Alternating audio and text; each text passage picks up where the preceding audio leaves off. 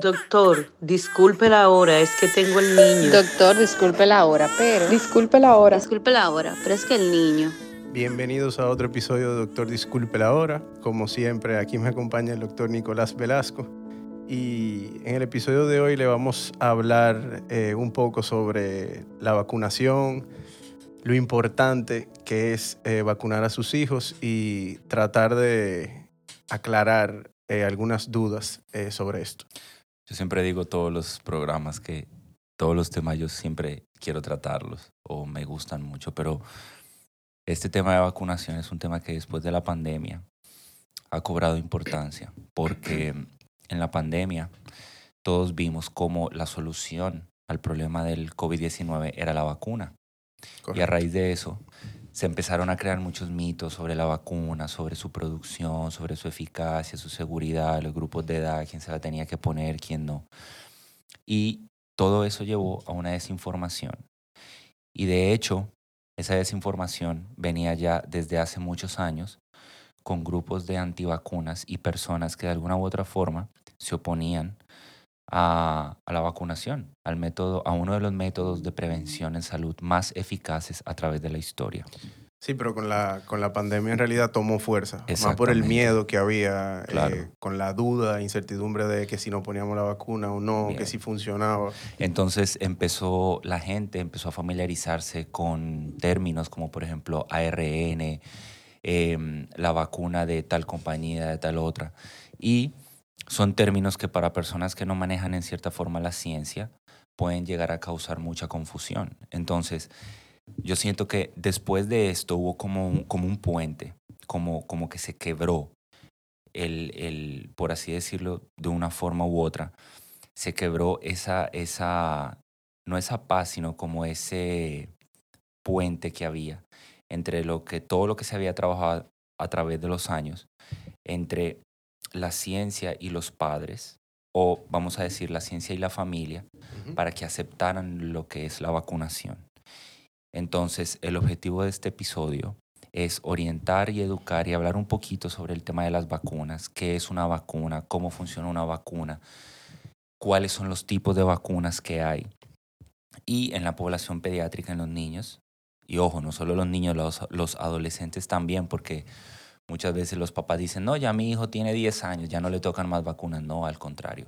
Y hay enfermedades que después de los 10 años pueden ser muy peligrosas, como por ejemplo el meningococo, que vamos a hablar un poquito más adelante. Por eso dan la vacuna de refuerzo. Exactamente. Entonces, eh, nada, básicamente vamos a hablar de eso, hablar de la historia de la vacunación, cómo surgió, quién fue el primero en, ver un poquito eh, la eficacia de una sustancia que pueda producir eh, una respuesta inmune o defensa ante un agente bacteriano infeccioso. ¿Por qué se tiene que vacunar al niño? Hablar un poquito del esquema de vacunación que está en nuestro país, que es similar al, al, al esquema de vacunación americano, al canadiense y a muchos de otros países de la región latinoamericana. Y orientar a los padres sobre qué enfermedades previenen las vacunas realmente. Porque muchas veces en consulta el papá te pregunta, doctor, ¿qué le puso? Y uno le dice, bueno, le puse la de rotavirus y la hexavalente. Y te dicen, diga, ah, ok. Exacto. Y uno le dice, eso te lo protege contra siete enfermedades, pero uno no, uno no, no, no profundiza realmente sobre qué enfermedades o qué complicaciones puede traer esa enfermedad si no se previene en el niño. Entonces, para comenzar, muchas veces las mamás preguntan, doctor, ¿qué es una vacuna? Bueno, en palabras llanas, que todo el mundo pueda entender, una vacuna es una sustancia biológica. Cuando digo biológico es porque contiene material vivo o muerto o atenuado, dígase en palabras llanas, dormido, sean virus o bacterias, que va a inducir una respuesta inmune en el cuerpo del niño al que se le inyecta la sustancia. Es una sustancia porque a veces el término puede sonar un poquito aterrorizador, hay una sustancia, mi niño, pero realmente una vacuna es un líquido compuesto de varias cosas que puede tener una vacuna. Bueno, pues la vacuna tiene la bacteria que se va o el virus que se le va a presentar al sistema inmune del niño a través de la inyección. Eso es lo que se conoce como el antígeno, que puede ser una bacteria, una parte de una bacteria o de un virus, o puede ser el virus o la bacteria completo, o puede ser un componente de ese virus esa bacteria, porque la tecnología en vacunas va muy rápido y cada vez las vacunas van siendo más específicas. Va a contener un adyuvante, que es un líquido donde está suspendido o donde reposa esa bacteria, un antibiótico que, va a evitar que los otros componentes de la vacuna maten a, esa, a la bacteria que se le va a presentar al sistema inmune, un estabilizador que va a ayudar a que la vacuna sea eh, compacta y un conservante que va a permitir que esa vacuna se pueda transportar, porque las vacunas se realizan en laboratorios y vienen al país a través de un, de un transporte estricto, en barco, en neveras, con cierta temperatura, para que la sustancia biológica se pueda mantener viable. Entonces, usted lleva a su niño a consulta, de los dos meses el pediatra lo recibe y le dice, bueno, mira, hay que vacunarlo. El niño se acuesta en la cama, viene el temor de la mamá, no me la vaya a apoyar, llorar. El pediatra agarra la jeringuilla, inyecta la sustancia en el muslo del bebé. ¿Y qué pasa? Esa sustancia entra al cuerpo, los vasos eh, sanguíneos detectan la sustancia, los vasos linfáticos, y el sistema inmune dice, hey, hay algo nuevo aquí que no reconocemos. Las células de defensa van al sitio de la inyección, reconocen el antígeno o el fragmento que se le puso, toman una parte y se lo llevan al sistema inmune y le dicen, mira, este agente entró por el muslo como si fuera el FBI, entró por el muslo, vamos a tenerlo pendiente, vamos a crear defensa contra él, por si algún en otro momento lo detectamos en otro lugar del cuerpo, poder defendernos. Eso es una vacuna. Y las vacunas, desde el momento en que se inventaron y se empezaron a desarrollar, junto al agua potable, no lo digo yo, lo dice la OMS, es, uno de los, es una de las medidas de prevención más eficaces a través de la historia de la humanidad desde que se empezaron a implementar. Que es algo que vinimos luchando constantemente. Y, seguiremos luchando. Sí, pero con las, o sea, los antivacunas y también padres que por X o Y deciden no vacunar a sus hijos, es tratar de transmitir lo importante que es practicar la medicina preventiva. O sea, es literalmente lo dice el nombre, es prevenir que sus hijos obtengan o se infecten con, con gérmenes, eh, virus y bacterias que pueden ser prevenidos.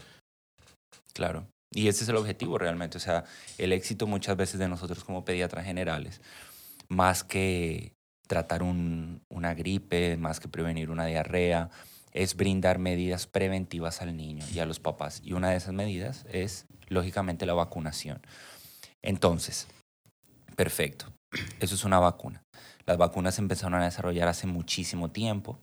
Eh, no voy a impartir una clase de historia, pero para que ustedes sepan, la primera vacuna o, la o el primer intento de vacunación lo implementó Edward Jenner. Edward Jenner eh, trabajaba con vacas que estaban expuestas a viruela bovina y se dio cuenta que las mujeres que ordeñaban esas vacas no se enfermaban de viruela bovina. Y él dijo, wow, pero ¿por qué? Entonces, mediante varios experimentos, él tomó material de la vaca, empezó a frotarlo en algunos niños. Si mal no me recuerdo el apellido del primer niño que lo hizo fue Phipps. Y nada, él se dio cuenta que el niño no se enfermaba de viruela. Y ahí comienza entonces la ciencia de la vacunación, a desarrollar estas sustancias. Y a través del tiempo se empiezan a desarrollar vacunas contra muchísimas enfermedades que en su momento causaron muchísimo problema, para mencionar, por ejemplo, el sarampión, la poliomielitis, que es una enfermedad que produce tanto, tanto, tanto malestar y tiene tanta repercusión en el cuerpo del ser humano porque puede producir parálisis. Acabó con la vida de muchos. De muchísimos, y a muchos los dejó paralíticos realmente. Y nada, empiezan a desarrollarse más, empiezan a desarrollarse vacunas contra la tosferina, contra el tétano, contra hemófilus, contra neumococo, que es un poquito más reciente. Y empieza a desarrollarse todo este mundo de la vacunación que es bastante interesante y que realmente ha protegido a millones y seguirá protegiendo a millones de niños a través de la historia. Y no está de más decir, Dani, que gracias a la vacunación se han podido erradicar enfermedades como por ejemplo la viruela, el polio, que se radicó en África, en el continente más pobre del mundo, y que lamentablemente por culpa de la pandemia y por culpa de que los padres no siguieron vacunando a los niños, esa enfermedad ha resurgido en países como Brasil y como Estados Unidos, un país de primer mundo que tiene el mejor sistema de salud del mundo, eh, bueno, entre comillas, tiene casos con poliovirus en ciudades como Nueva York. ¿Qué es lo que necesita? Que los padres, para que entiendan, tú nada más necesitas un caso. Exacto. Es uno que tú necesitas y infecta una población completa. Entonces, un caso de una, de una población susceptible que de pronto por la pandemia no acudió a vacunarse, nunca fue, las los mamás o los papás se, se descuidaron y nada, por ahí resurgen enfermedades que dan mucho dolor de cabeza a los pediatras. Entonces, eh, importante hablar, Dani, del, del calendario de vacunación y por qué las vacunas se dan de ese tipo. Y es, por ejemplo, que cada vacuna, o sea, se le trata, se trata de darle inmunización al niño desde etapas tempranas de la vida, eh, en sus etapas más susceptibles, porque los niños entre más pequeños, su sistema inmune, aunque es fuerte, es muy, es virgen, no tiene defensa contra absolutamente nada. Entonces, se le va dando inmunidad precisamente contra las enfermedades que en esa edad Se pueden contagiar más fácil. Claro. Entonces, en cuanto al, ya hablamos de lo que es la vacuna, eh, cómo o cuál es la importancia Ujú. de vacunar a los niños. Entonces, por ejemplo, Dani, ¿quién decide qué vacuna necesita tu niño cuando llega a, la consulta? Bueno, en realidad, quien decide, decide la, la Academia Americana de Pediatría, eh, que se reúne y ellos hacen como un sondeo de las enfermedades que más se ven en el año, eh, quiénes se han vacunado, qué tanto y qué no, y determinan entonces el calendario de vacunación de ese año y añaden o retiran eh, alguna vacuna del calendario. Entonces, en base a eso, eh, los otros países pues organizan su esquema de vacunación. Perfecto. Y, por ejemplo, ¿cómo se puede determinar la edad y, y- y cómo se espacian las, las inyecciones de cada vacuna? Es una buena pregunta. Muchas veces hay padres que preguntan en el consultorio que por qué no le ponemos una vacuna un año y Ajá. al otro año otra. Es sencillamente porque, como tú muy bien decías ahorita, la, mientras más pronto se vacune al niño, mejor para la cobertura de esa vacuna que quizás, pues, de esa infección que pueda contraer a esa edad. Y también se hace con un, con un lapso corto entre una y otra para aumentar la inmunidad de esa vacuna en el cuerpo. Claro. No, y agregar ahí que para los que nos escuchan y han seguido el podcast, eh, gracias. Eh, en el segundo episodio, cuando hablábamos de los cuidados generales de recién nacido y del nuevo integrante en casa, decíamos que ese niño que llega a la casa es un niño que no tiene un sistema inmune activo y necesita protegerse. Entonces, con las vacunas se protege de enfermedades que un adulto enfermo u otro niño le pudiera llevar al visitarlo. Claro. Entonces, Digo, haciendo la salvedad, y perdón que te interrumpa, Ujú. eh, que le decimos también al- a, los, a los padres o a los niños que están siendo eh, amamantados con leche materna. Hay cierta cobertura Claro. con los anticuerpos ya de las vacunas que se le han colocado a esa madre. Entonces, están un poco cubiertos, pero no, no es tampoco para que salgan a la calle y se junten exacto, con... con todo el mundo. Exactamente. Entonces, por ejemplo, hay veces que las mamás te preguntan, ¿por qué tres dosis de la misma vacuna o dos dosis o por qué hay que repetírsela? Para eso mismo, para aumentar o sea, la inmunidad en el cuerpo de esa vacuna. Pongo el ejemplo, que todo el mundo está familiarizado con la vacuna del COVID. La vacuna del COVID no hemos tenido que poner una, dos, tres, hasta cuatro dosis. ¿Por qué? Porque la inmunidad dura X cantidad de meses en el cuerpo. Por eso se colocan más de una dosis. Y aclararle a los que nos escuchan que siempre se habla mucho de inmunidad, de doctor que le puedo dar para levantarle las defensas y que deme algo porque el niño se enferma mucho. El sistema inmune trabaja de dos formas. El sistema inmune ataca y el sistema inmune recuerda y ataca. O sea, ahí usted tiene células del cuerpo que, por ejemplo, ven un virus y dicen, hey, vamos a atacarlo. Y van y le entran a golpes y lo, no dejan que se dé la enfermedad. Y usted tiene otras células que, por ejemplo, el virus entra, lo atacan, pero lo ven y tienen memoria fotográfica y dicen, este era eh, Rubito y tenía la cara cortada. vamos a guardar aquí la foto por si vuelve a entrar en un momento, poder volver a identificarlo y atacarlo. O sea que así trabaja el sistema inmune. El sistema inmune es muy, es muy sabio. El sistema inmune es una memoria. es perfecto, realmente. No lo va a aumentar usted ni con jugo, ni con vitamina C, ni con nada, ni suplementos. Nada, el sistema inmune viene ya. Yo lo dije en un episodio pasado, o sea, el sistema inmune viene predeterminado desde el nacimiento. Entonces, ¿por qué, por ejemplo, hay niños que se pueden vacunar en cierto momento o hay casos especiales, por ejemplo, si las mamás se pierden la vacuna de un niño? Porque a veces la mamá dice, doctor, no le puse la vacuna el mes pasado, se la puedo poner ahora. Sí, sí, se le puede poner. Lo importante es que el, que el, que el niño, el, el bebé o el adolescente eh, tenga su esquema de vacunación completo, que esté cubierto, que no haya eh, un lapso muy grande entre una vacuna Ojo y con otra. eso, claro. Porque, por ejemplo, pasa con la del papiloma, por poner un ejemplo. Sí, que se, se la ponen en un año, veces. vuelve al otro año. Ay, doctor, la inmunidad, cuando ya se puso en una primera ocasión, que el cuerpo la está produciendo, como con una dosis no es suficiente para crear la suficiente memoria en el cuerpo, se pierde. Entonces hay que volver a iniciarla. Por eso es importante siempre que usted como papá y como mamá tenga eh, un recordatorio de las vacunas de cuándo y cuál le toca al niño. O sea, porque eso muchas veces a la secretaria del consultorio, al mismo médico que ve 100 pacientes, 200 pacientes por mes, se le va a olvidar. O sea que siempre es importante que ustedes tengan su tarjeta, cuídenla, plastifiquenla. La tarjeta de vacunación, yo se lo digo a cada papá, es la cédula de identidad del niño hasta los 18 años. Mira, siempre el, el primer hijo es el que goza del, del, ex- del- o sea, del esquema de vacunación completo, sin falta. El segundo puede ser que se le pase uno o dos a los papás. Y el tercero, No, y, y que muchas veces uno ve que, que, que, por ejemplo, los papás en la época escolar, cuando los colegios empiezan a pedir vacunas, llaman, doctor, mira que yo quiero saber si mi niño tiene tal y tal vacuna, pero en el cuadernito está. Cuando tú se la pusiste, tu pediatra te la anotó. Entonces, por eso es importante hacer un llamado a los que nos escuchan que sean mamás o padres médicos que se dediquen a la pediatría o por lo menos a aplicar vacunas, que siempre le digan a su paciente, mira, hoy te puse la vacuna contra tal enfermedad y tal otra enfermedad, para que los pacientes sepan y digan, ah, no, yo me acuerdo que el doctor Ariza hace dos años me dijo que me había puesto la vacuna del meningococo, revise porque eso está ahí.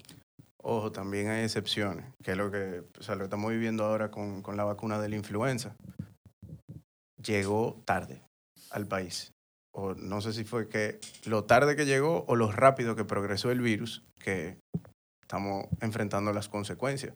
Ahí tenemos muchísimos casos de influenza en el país. Tanto de influenza como infecciones cruzadas, que también se lo, se lo vamos a achacar a la pandemia. Por el sistema inmune virgen con el que salieron los niños luego de. Exactamente. Entonces, por ejemplo, hay una pregunta, Dani, que yo quiero traerla aquí a colación porque las mamás muchas veces preguntan y están muy confundidas con eso. Cuando a un niño le da una enfermedad, él crea inmunidad, pero hay veces que él necesita reforzar esa inmunidad con una vacuna.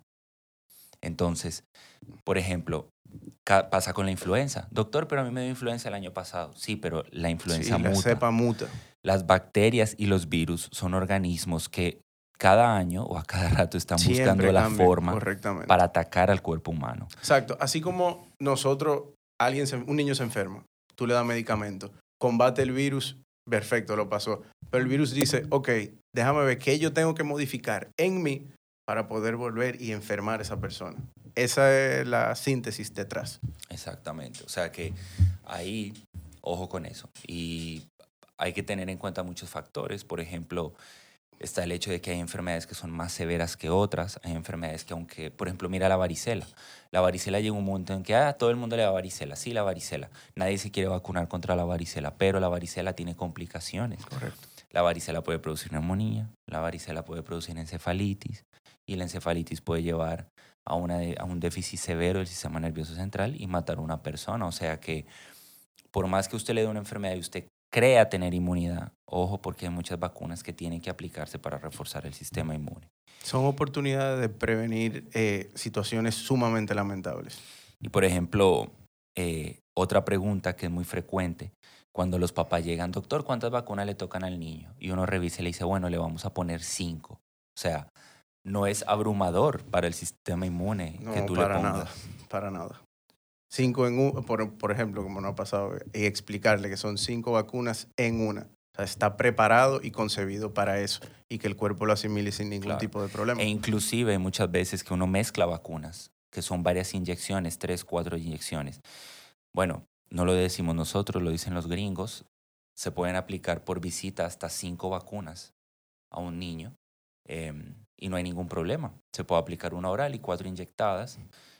No hay problema, no hay temor a una reacción que puede ser una local. Muchas veces la mamá teme la reacción. Hay veces que no se terminan colocando no por nosotros, sino por los padres, por pena que le da, pues, si son dos, tres, cuatro O porque tiene gripe.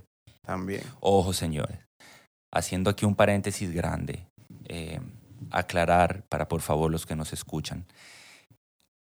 Únicamente, o por decirlo de una forma u otra, la única contraindicación para aplicar una vacuna en un niño en un momento es o fiebre alta, porque pudiera confundirse con una fiebre producto de la vacunación, o una alergia severa a un componente de la vacuna, porque como les mencioné al, al al principio del programa, hay varios componentes que forman una vacuna. Entonces, si el niño tiene una alergia severa a uno de esos componentes, está Se toma en consideración, sí. Exactamente. Y, por ejemplo, en niños que estén en tratamiento para enfermedades eh, malignas o niños que estén en tratamiento para enfermedades autoinmunes, Que tenga el sistema inmune deprimido. débil, deprimido, que tomen medicamentos para eso, pues no se puede poner porque la vacuna, usted le está metiendo una bacteria, un virus, pero pudiera desarrollar la enfermedad si el sistema inmune no es lo suficientemente fuerte para crear la enfermedad. Eso es como si, por ejemplo, usted está desnudo y lo sacan a compartir con sus amigos que están en un clima frío, usted puede salir, pero usted es más propenso a enfermarse. Pues de esa manera el sistema inmune si está débil y le pone una vacuna, pudiera usted desarrollar la enfermedad, que es muy raro, es muy raro realmente. Sí. Eso es lo único, ni la tos, ni el moco, ni el vómito, ni una erupción en la piel, ni que le estén saliendo los dientes, ni que se agarre mucho la oreja, ni que esté durmiendo mal. Nada de eso contraindica una vacuna. Realmente son pocas las contraindicaciones de las vacunas y hay que vacunar. Yo a veces, y hago un llamado y lo digo, me molesto porque hay mamás que van a centros de vacunación y las personas que están ahí adentro, parte del personal, le dicen, no, el niño tiene moco, no lo puedo vacunar. No entiendo, o sea, o es que el moco, no sé, ¿qué hace el moco? O el personal que está ahí no está lo suficientemente capacitado para dar esa información, entonces terminamos el mismo problema. La desinformación aquí es grave. Sí. Grandísima. Entonces, dicho esto, eh, si tú sumarizas o tienes todo, o sea, Dani, ¿cuál es la importancia o por qué las personas deben vacunar a sus hijos? Tan sencillo como prevenir todas las enfermedades que, de las que hemos hablado. O sea, tú, y algo que a mí me da un poquito de impotencia, y cuando llegan a la consulta, no me ha pasado mucho, gracias a Dios, pero sí me, o sea, se me ha presentado la situación donde padres me dicen, mira, yo en realidad no creo en la vacuna eh, para mis hijos, pero me da impotencia porque están limitando o están dejando de proteger a sus hijos y ries- en riesgo a que contraigan cualquier tipo de enfermedad totalmente prevenible. Y poniéndolo en, el en los zapatos de los niños es totalmente injusto. Claro, claro, sí, ¿no? Y que los niños tengan que sufrir eso. Y No hay necesidad. además, también realmente las personas dicen, no, que la vacunación, que esa enfermedad, que no, pero sufrir una enfermedad de esas puede llevar a un niño a durar días hospitalizado y tener complicaciones que lo van a afectar durante su, su desarrollo, durante su vida adulta.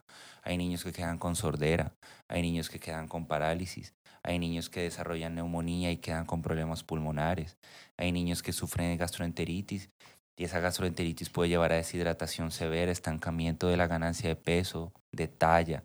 Hay niños que, por ejemplo, pueden quedar con tos crónica, o sea, es prevenir que los niños queden con complicaciones a la larga que afecten su vida. Entonces, de la mano de esto que les hemos hablado, repasar un poquito el esquema de vacunación del país, Recordar que en República Dominicana al recién nacido se le ponen dos vacunas, que son la vacuna contra eh, la tuberculosis, BCG, y la primera dosis de hepatitis B. La, la, tuberculosis, esa vacuna lo que busca es prevenir las formas más severas de la tuberculosis, como la tuberculosis meninge la tuberculosis diseminada. La tuberculosis es una enfermedad que se transmite por vía respiratoria, es una enfermedad que hace muchísimos años mató muchísima gente. Lamentablemente República Dominicana es un país de alta incidencia de casos, aquí hay mucha tuberculosis en muchas poblaciones y hay que proteger a los niños.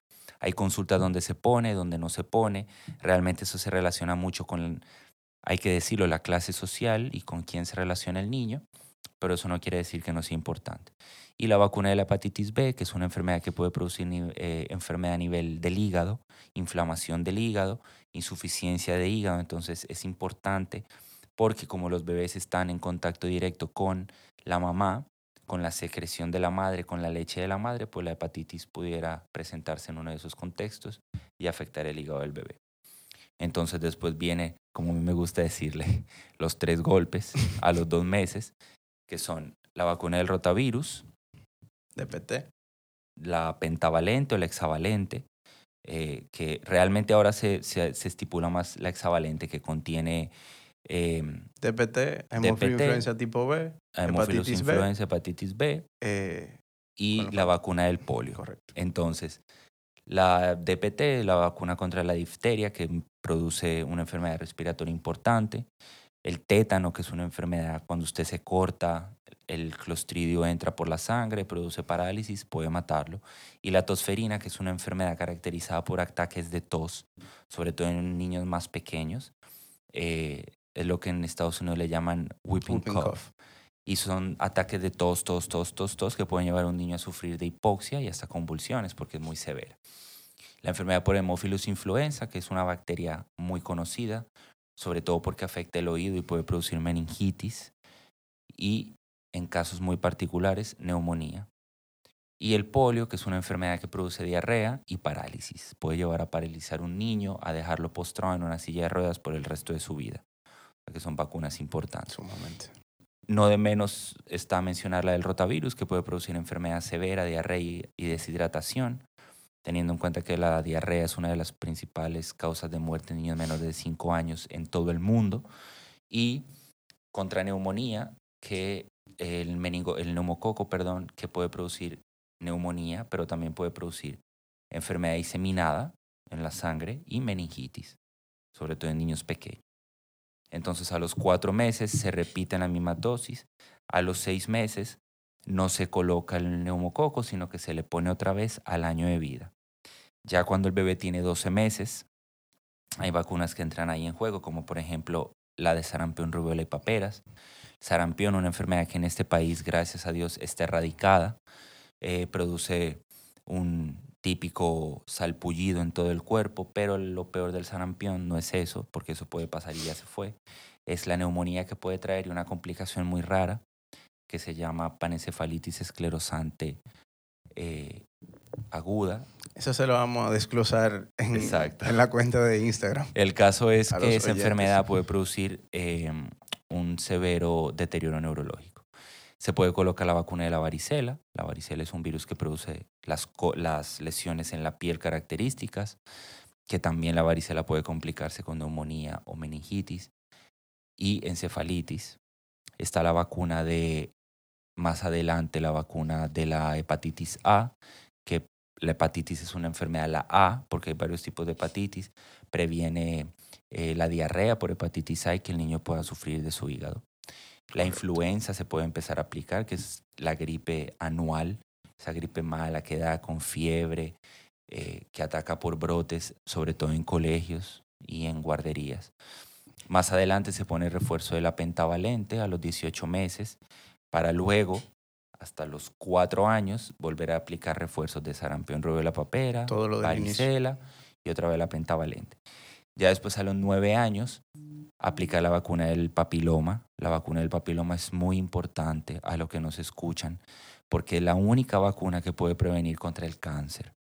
No solamente en las niñas, sino también en los niños. Se están viendo casos de cáncer orofaringeo en niños o en adolescentes, mejor dicho, que pudieron haber sido prevenidos por el, con la vacuna.